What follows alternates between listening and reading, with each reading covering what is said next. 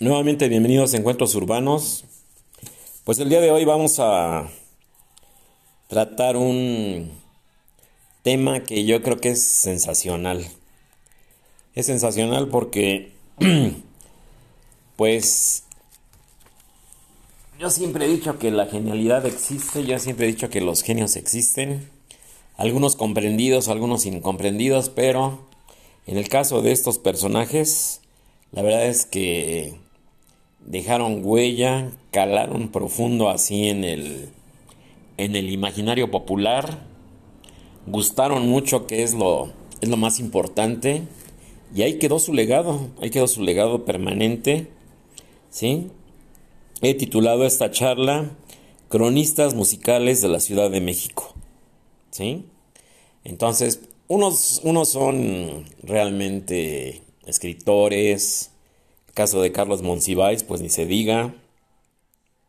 El caso de el que en otros sexenios, en otras, bueno, a mí me tocaron otras épocas,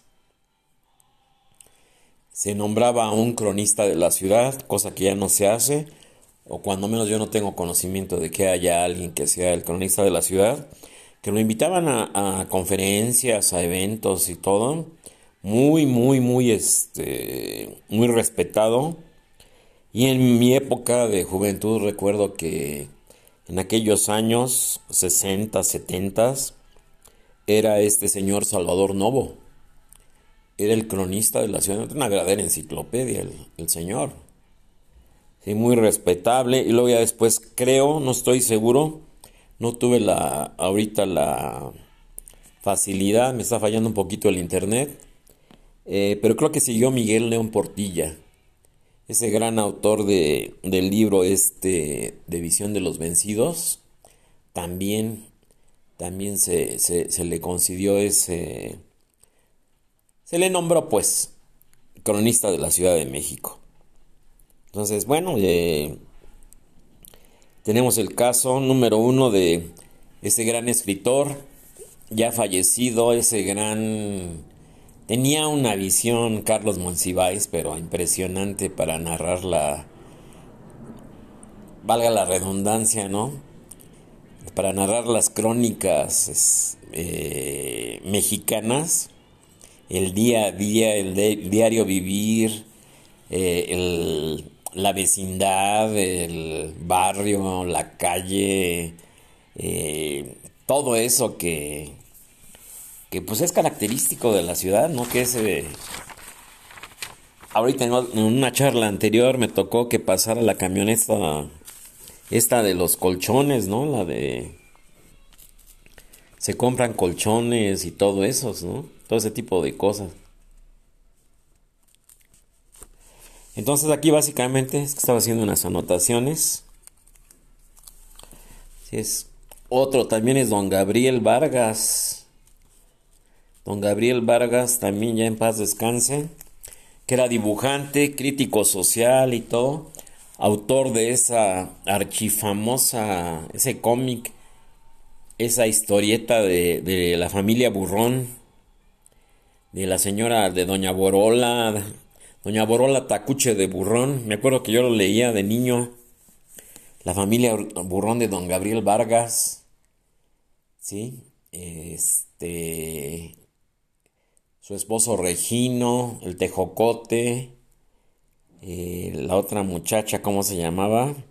Toda la familia, la narrativa de la vecindad, los dibujos del patio central, las viviendas alrededor, los tendederos, como decía ella, las viejas fodongas, las viejas chismosas.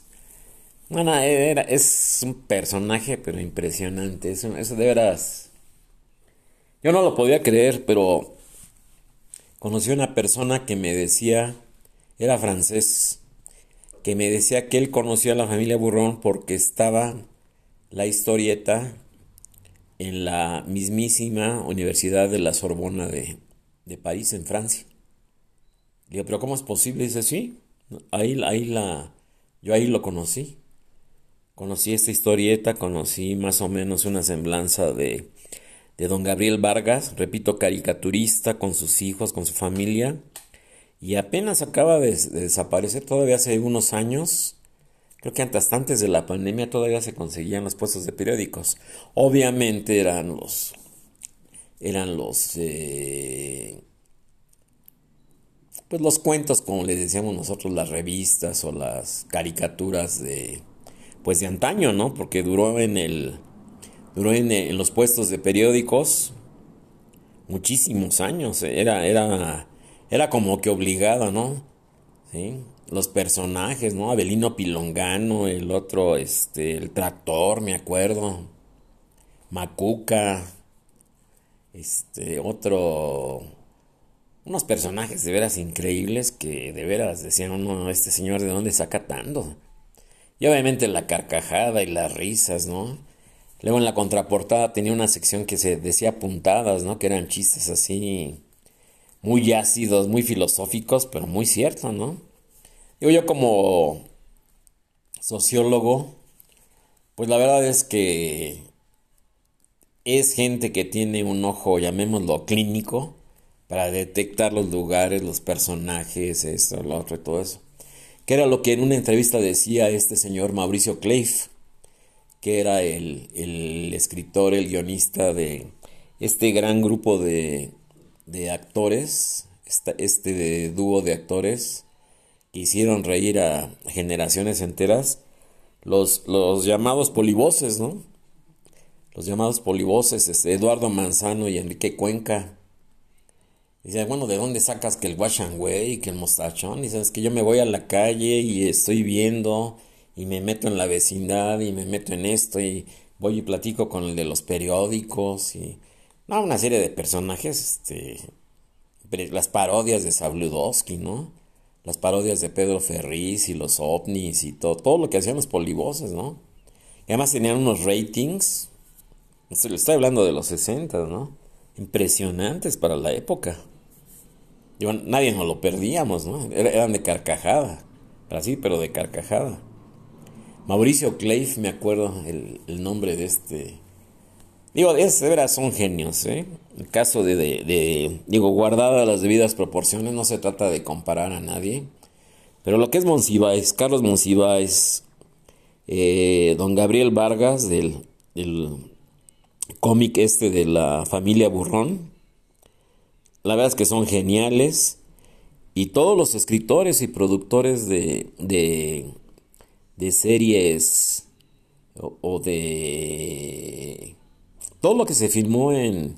Todavía ni, ni siquiera era Televisa, era Telesistema Mexicano en aquellos años. Todo lo que se hizo en esa época, la verdad es que eran geniales. ¿eh?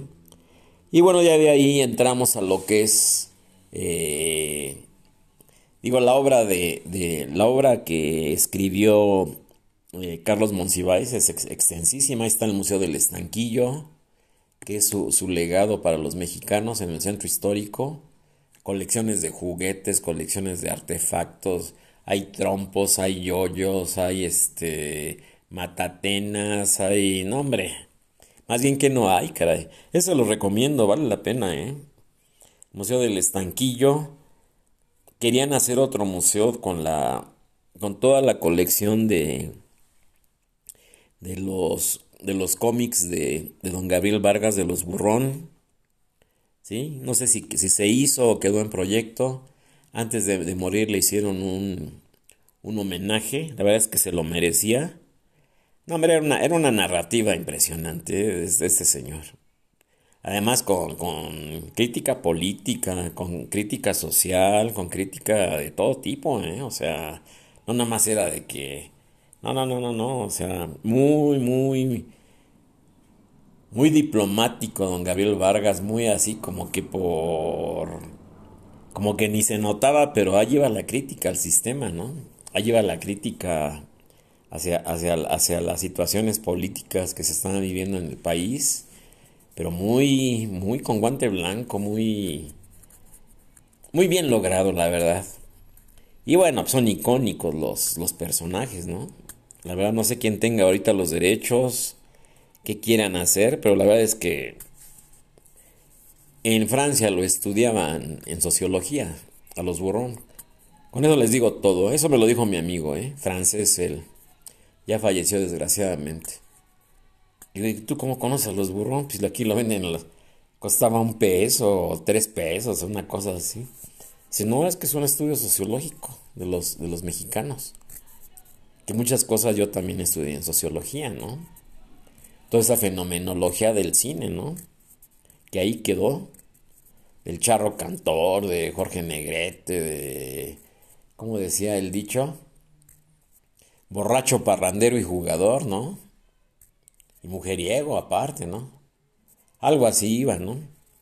Y los, los, icónicos eh, que se hicieron dictums de las películas, no, no sé quién fue eh, el autor de los guiones o de los nombres de aquellas películas de Pedro Infante, ¿no? De nosotros los pobres y ustedes los ricos, que ahí quedaron en el imaginario popular. No sé si para bien o para mal, ahorita no es el caso del tema. Yo creo que más bien para mal. Sí, digo, las películas son extraordinarias. Pero ahí se crean mitos ahí muy, muy... que siguen calando profundo, ¿no? Pepe el Toro es inocente, este... Todas esas... Todas esas escenas que vimos, yo las tuve que ver por, por el estudio sociológico que representa, ¿sí? También las de Buñuel, ¿sí? Me acuerdo la de Buñuel, la de los olvidados. Todas esas películas de temática sociológica, eh, muy interesante. La verdad es que son muy, muy, muy, muy interesantes. Que el personaje de la chorreada, ¿no? De, del el torito, el torito de Pedro Infante, ¿no? Sí. Entonces, pues bueno, pues ahí están. Ahí está toda esa, esa parte del cine que también contribuye a crear todos estos mitos que calan profundo en la ideología, que calan profundo en la, sociedad y que fueron eh, situaciones generacionales que, aunque no me lo crean, modificaron muchos estilos de vida y modificaron una, una forma de conducirse en el día a día de mucha gente, ¿no? yo, yo he visto me ha tocado ver situaciones de fricción en, la calle, ¿no? Entonces le dice un... Entre dos, entre dos personas, entre dos hombres, ¿no? Se, molestan por un incidente, alguna cosa, ¿no? Una vez en una fila en el banco, le dice, pues que, que muy, muy, que muy Juan Camané, que muy Pepe el Toro y que no. Y eran, eran personas realmente jóvenes, ¿no? Pero ahí está el personaje. No sé si los padres, los abuelos o los bisabuelos les hablaron pero saben de Pepe el Toro y saben de Juan. Sí, Juan Camané no sabe quién es, ¿eh?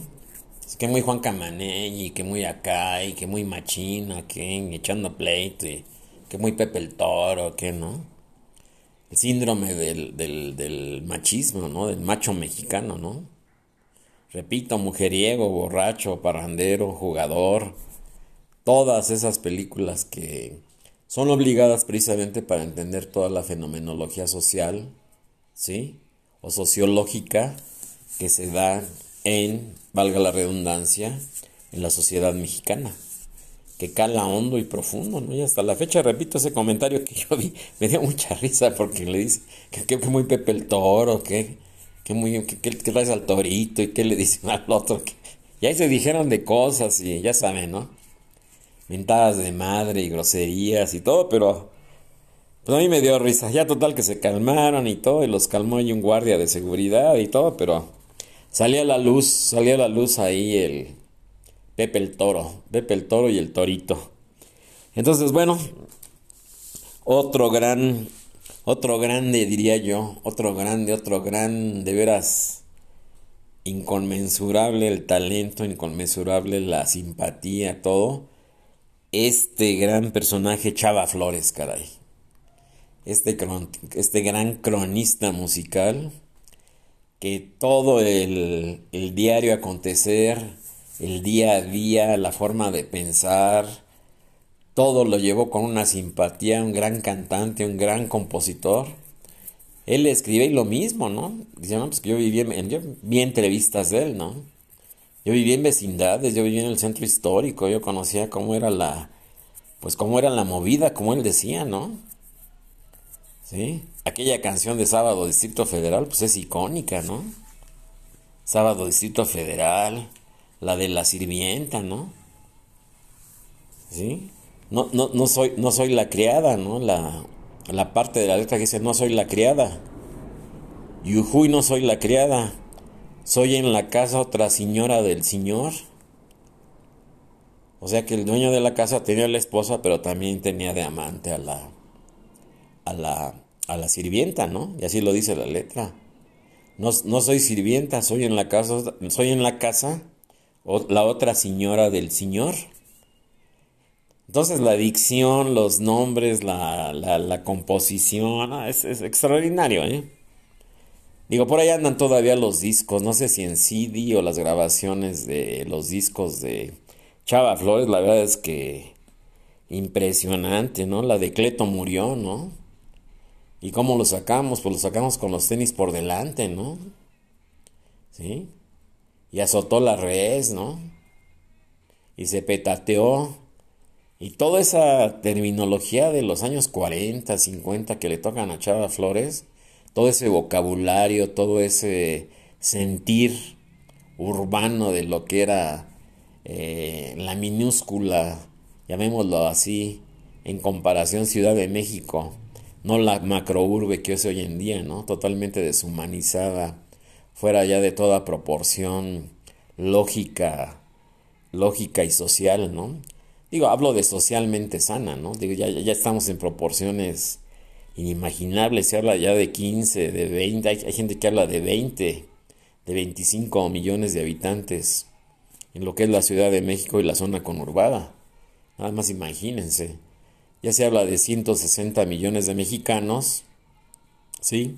Y con los 40 que viven en los Estados Unidos, que se calcula que viven en Estados Unidos, estamos hablando de 200 millones de mexicanos ya.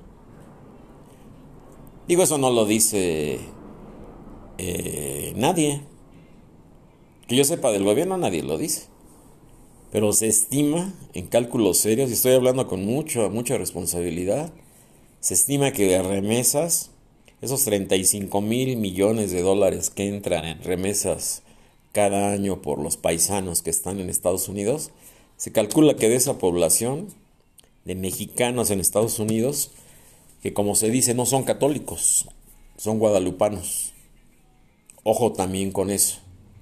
Eh, se habla ya de un volumen de 40 millones de, de, mexicanos que se han ido en Estados Unidos y obviamente se han casado allá, han tenido hijos allá, han hecho su vida allá, allá.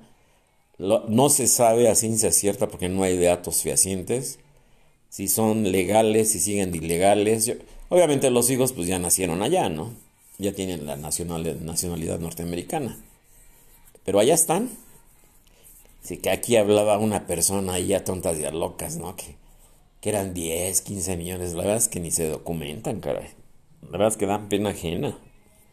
Son ignorantes, pero híjole.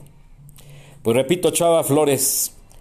El gran Chava Flores, ese gran ícono ese gran cantante, ese bigote, ese, ese gran simpatía increíble, ese bigote, me acuerdo de Bienvenido Granda, ese cantante que también que le decían el bigote que canta, pues Chava Flores era otro bigote que cantaba, pero que conocía a, a precisión las palabras, los dichos, los albures, el doble sentido, cómo se le decían las cosas, todo y todo lo retrataba, todo nos lo, nos lo narraba, pero no nos lo narraba platicando. Era una narrativa cantada, ¿no? Válgase la, válgase la expresión. Entonces, pues bueno, ahí queda, ahí queda Chava Flores, este, este gran cronista musical, don Gabriel Vargas, repito, Carlos Monsiváis, y luego, bueno, ya entrando en, cantantes, aquel genial cantante que sonó muchísimo en los años finales de los 60, de los 70, este cantante Guadalupe Trigo, con aquella canción de mi ciudad, mi ciudad es Chinampas y ya no recuerdo bien la letra.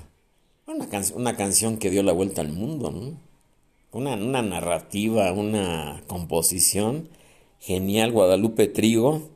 Digo, era, era hombre, pero le habían puesto Guadalupe, que así se acostumbra, ¿no? Aquí en México, ¿no? No necesariamente tiene que ser mujer para, para llamarse Guadalupe. Entonces ya, ya fallecido también Guadalupe, aquella canción, y luego sacó otras de la, de la Ciudad de México, un gran cronista de la ciudad. Y la canción habla de Xochimilco, habla de la gente, habla de, de, la cohesión social que todavía existía. Repito, en, en, esa, en esa ciudad todavía a escala humana, en esa ciudad no deshumanizada, en, en esa ciudad, en esa ciudad a la medida, llamémosle así, que era en esas décadas la Ciudad de México. No, no la megalópolis que estamos, ya no digo así, ya no quiero decir si disfrutando o padeciendo, ¿sí? Por todo lo que ustedes ya saben, no quiero entrar en detalles ni, ni echar a perder esta charla, pero la verdad es que, que Guadalupe Trigo, mis respetos también, ¿eh? Se presentó a nivel mundial, causó sensación a nivel mundial una canción preciosa esa de mi ciudad. Se las recomiendo a las nuevas generaciones. ¿Sí? Y, bueno, ya entrando en los terrenos del rock, ya más, ya, más metidos en la, en la, escena rockera, pues ahí está toda la narrativa de, de, de los grupos que surgieron con, con el Festival de Avándaro, grupos que primero empezaron a cantar en inglés, haciendo covers, Luego ya viene la onda esta del rock en tu idioma, del rock en español. Y bueno, estaba el Three Souls in My Mind, que acabó siendo el Tri, de Alex Lora, que también tiene sus rolas de... Ya ven que anda con su playera de la Virgen de Guadalupe, su chamarra de cuero, ¿sí? Y también tiene sus rolas de muy hábil para componer de cualquier situación. Recibí un programa que le, ahí a capela le compuso una canción a un boxeador, al Canelo. Ahí a capela agarró la guitarra y órale. Excelente también este, este, este señor que pues ya, ya todos tienen sus años, ¿no? Ya no. Ellos son de una generación anterior a la mía. Yo creo que yo creo que el Tri, pues es de lo poco que queda, ¿sí? Y otros, otros cantantes urbanos desconocidos que surgieron por ahí también. Y bueno, ya el epítome es este, este cantante de rock, este gran compositor, conocido como el profeta del nopal, Rodrigo González, otro gran cronista de la Ciudad de México, el tamaulipeco, había nacido en Tampico, emigra a la Ciudad de México. Desgraciadamente fallece en el sismo del 85, en el terremoto del 85. Él vivía en la colonia Juárez con su novia, una francesa. Yo lo conocí personalmente a, a Rodrigo. Como dice José Agustín en su libro de Tragicomedia Mexicana, le dedica un capítulo a Rodrigo González. Y dice, poeta, trovador y sumamente gandalla, así dice José Agustín, el escritor. Rodrigo González, y aquella icónica canción del Metro Valderas, yo creo que es insuperable. ¿eh?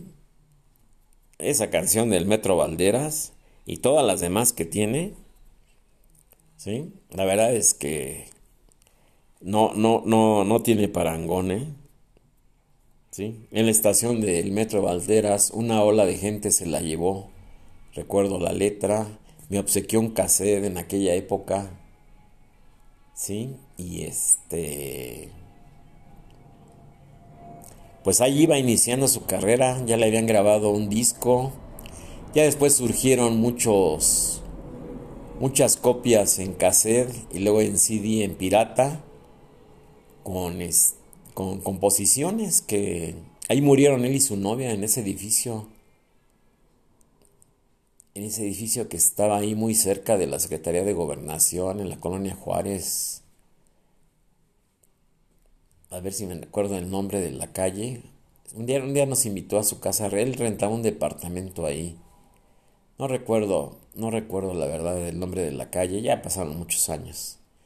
Me acuerdo que esa calle desembocaba en Bucareli, en, la, en, la, en el eje vial este de ahí muy cerca del reloj chino. Por ahí vivía Rodrigo, en la colonia Juárez. con una capacidad de composición y con una visión y una sensibilidad de veras extraordinarias, ¿eh? Este cantante. Y bueno, pues hay muchos, hay muchos, hay, hay, hay otros compositores, hay otros intérpretes, ahí está también este, Lupita Pineda, Guadalupe Pineda, que también al principio cantaba, ¿sí? Está también es, se presentaban mucho en, en este, en restaurantes, en, en, no eran antros, sino que eran como fondas que en los 80s, 70s, ¿sí? Se empezaron a abrir ahí en el centro de Coyoacán, que allá andaba Jesús Rodríguez, andaba esta otra... Me acuerdo mucho de Jesús Rodríguez. Un saludo, Jesús Jesús Rodríguez, andaban muchas ahí, andaban las chulas, andaban Regina Orozco, las, las, chulas bellas o las... algo así se llamaban. Había un trío ahí muy bueno, con canciones típicas, cantaban la rielera, pero eran este... parodias. Andaba también todavía en paz descanse Oscar Chávez, con Chamín Correa también acompañándolo. También tenían muy buenas parodias de la narrativa musical mexicana. Híjole, hay muchos, hay muchos. Me acuerdo aquella parodia de La Casita, ¿no? De totalmente política de, de, Oscar Chávez con Chamín Correa, ¿sí? Que de dónde amigo vengo, decía, decía Chava Flores, ¿no? De, la canción, perdón, este, Oscar Chávez. Y también él la cantaba, este, la cantaba, yo alguna vez se lo oí yo, se lo oí yo cantar a Chava Flores, que obviamente quiero pensar que la letra es de, de Oscar Chávez. Sé que de dónde amigo vengo, de una, de una casita que tengo por allá en el Pedregal, con jardines alberquita y su cancha de, de, ¿cómo se llama? Y, su cancha de tenis o su, su discoteca, algo así. Por ahí más o menos va así la, canción, ¿no? Pero es aquella parodia de la casita, ¿no? De, de que todo el mundo conocimos de niños, ¿no? Que venían, me acuerdo de que esas canciones venían en el cancionero Picot de los años 50, de la sal de uvas Picot, que venían en un envase de vidrio y ahí venían las tabletas y decía sal de uvas Picot para la indigestión y el dolor de estómago. En fin, muchas anécdotas. Oscar Chávez, las chulas, las este Regina Orozco, la ¿cómo le decían a ella? Ahí tenía su no, tenía su sobrenombre. Regina Orozco, sus, esta Jesús Rodríguez. En el bar el, el, el hábito, el, había un bar ahí en Coyoacán ya hace muchos años, en los ochentas. Ahí se presentaban y todo, era un show ahí en vivo y... No, hombre, pues había de todo, cantaban las de... Cantaban las de Chava Flores, cantaban las de Rodrigo, las de Rodrigo, las de Guadalupe Trigo, no se diga. Pues todas. La verdad es que son muchas, ¿eh?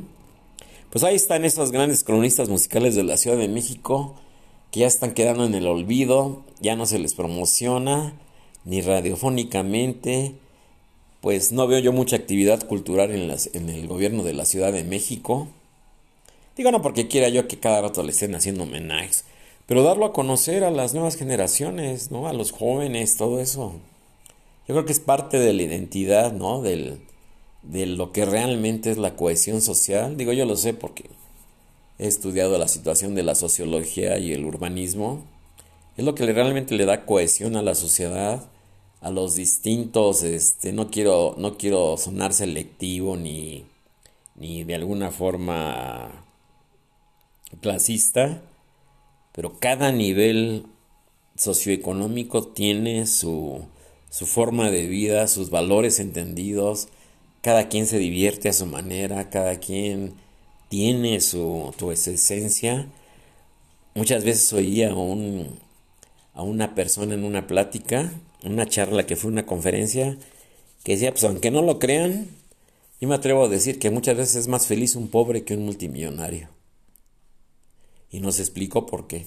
Yo ya llevo 30 minutos, pero la verdad es que lo que nos dijo, a mí, a mí me, me pegó profundo en el sentido de que prácticamente nos abrió los ojos y se da uno cuenta ahí realmente de que, pues lo que se dice, ¿no?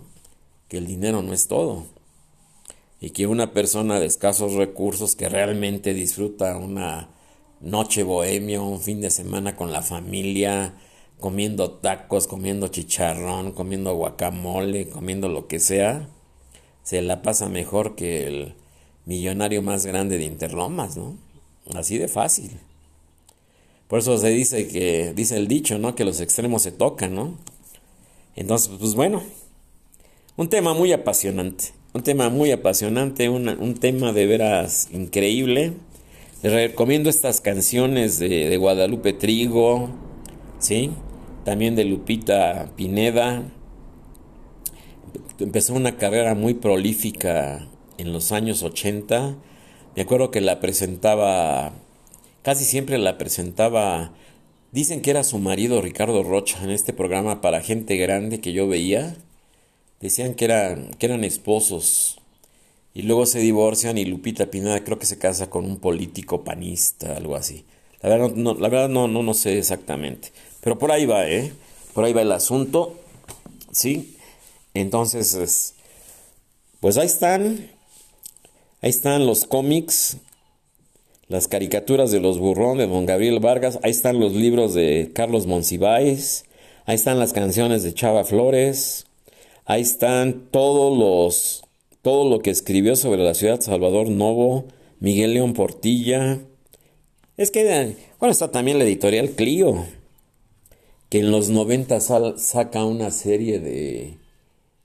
Yo creo que más que revistas eran libros, eso yo los compré yo en Summers. De colonia por colonia, ¿no? La historia de la colonia Juárez, la historia de la colonia Roma, la historia de la colonia Condesa, el centro histórico, no, hombre, unas fotos, obviamente del archivo Casa Sola, ¿no? Sensacionales, caray. Y todo eso ya se perdió, ya, ya no se le dio seguimiento. Yo creo que se consigue eso en, bibliotecas o en hemerotecas, no sé. Pero de veras muy bien hechas estas, esta serie de, editorial Clio de, de, la Ciudad de México. ¿eh? Es impresionante la destrucción que se hizo de la, de la colonia Roma, de la Juárez, hagan de cuenta, que estábamos en Europa, ¿eh? Y obviamente estoy hablando de más de un siglo. Impresionante. Dicen, pasan eh, en capítulos, ¿sí? Están, está la narrativa, está obviamente el texto, y ahí están las fotos. Me atrevo a decir, no estoy seguro, que son del archivo de Gustavo Casasola, eh, panorámicas de, de Avenida Álvaro Obregón, panorámicas de Avenida Orizaba, de las principales calles de la Roma, en este caso estoy hablando de la colonia Roma, ¿no? La calle de Guanajuato, la calle de Chihuahua, todas estas avenidas ya icónicas, pues hagan de cuenta que estábamos en Europa, ¿no? ahorita es una aberración de, de, de, edificios, de cosas, y bueno, el rescate que se hizo del edificio de Almori que iba a ser demolido, Enfrente está Casa Lam, ahí en Orizaba y, y, precisamente Álvaro Obregón. Eh, el Parián también, que creo que ya desapareció, que tiene conexión con la calle de Chihuahua. Muchos lugares icónicos que desgraciadamente se han perdido, pues por el terremoto del 85, por el 2000, de 2017, del mismo día, 19 de septiembre. Y pues bueno, un tema que da para muchísimo, un tema que da de veras para dedicarle uno en exclusiva a Monsiváis, otro a don Gabriel Vargas, otro a Chava Flores, otro a Rodrigo, otro a Guadalupe Trigo, otro a Salvador Novo. La verdad es que es, extensísimo ¿eh? todo lo que hay.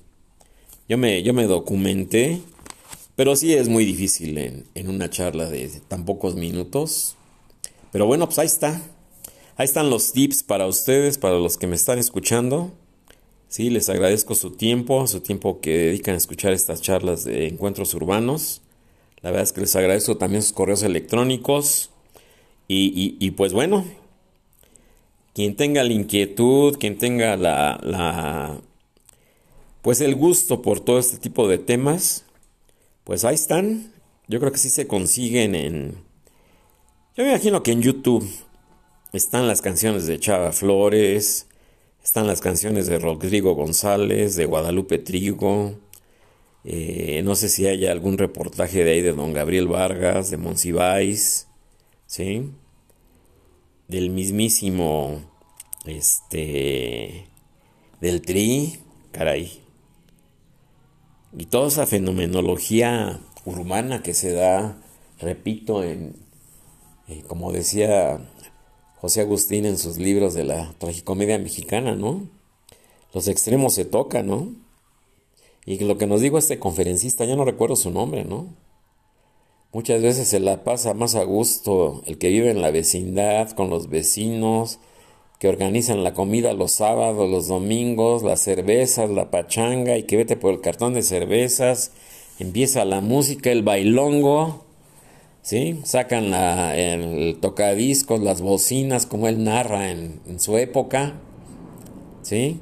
Sacan los focos de colores en las posadas, se organiza la piñata, se organiza la, la colación, los peregrinos, se, reza ahí la, la letanía esa famosa que todavía se sigue vendiendo original, es increíble en los mercados, la de los peregrinos que piden posada, hay una, hay una narración de él, de, las posadas, ¿eh? de, de, Chava Flores.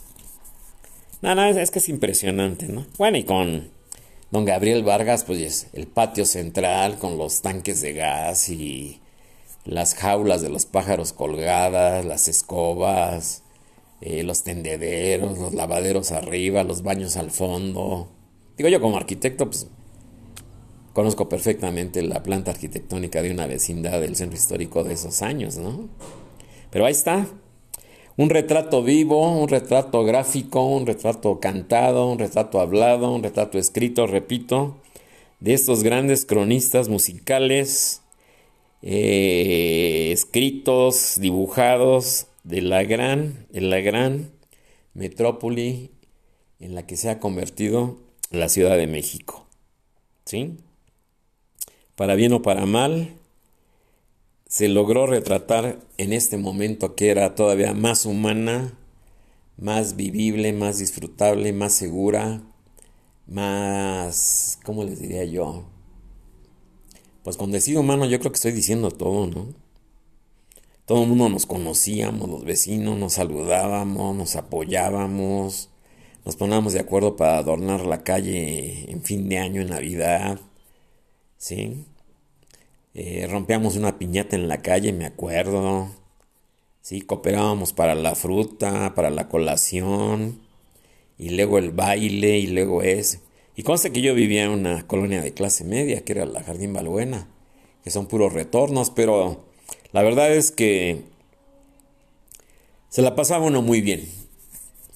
No había no había malos sentimientos, con eso les digo todo. No había envidias, había cariño, había hermandad, había ayuda. Si alguien estaba enfermo, pues no faltaba quien sabía inyectar, iba inyectaba a la persona que estuviera enferma. Cuando alguien, alguien moría, pues todo el mundo estábamos ahí acompañando a los deudos. Obviamente hasta la sepultura en el, en el, en el Camposanto repito, algo, algo más humano, algo más humano, algo más a escala, algo más... Ahorita ya las cosas están fuera, fuera, de veras, lo digo con responsabilidad, fuera de toda proporción, ¿eh? fuera de toda proporción, no, no, no hay... Yo creo que no hay una ciudad, una metrópolis, una macrourbe con tanta complejidad como la Ciudad de México crecimiento anárquico de décadas, un crecimiento anárquico, ¿sí? un gran estímulo al, uso del automóvil, un gran estímulo al uso del transporte público, y, el peatón está abandonado, simple y sencillamente. ¿Sí? Muchas obras viales, muchas obras de... no sé. Yo como urbanista lo digo, lo digo con respeto y responsabilidad. Pero pues bueno, así son las cosas. Pues con esto concluyo y hasta el próximo encuentro. ¿Sí? Hasta la vista.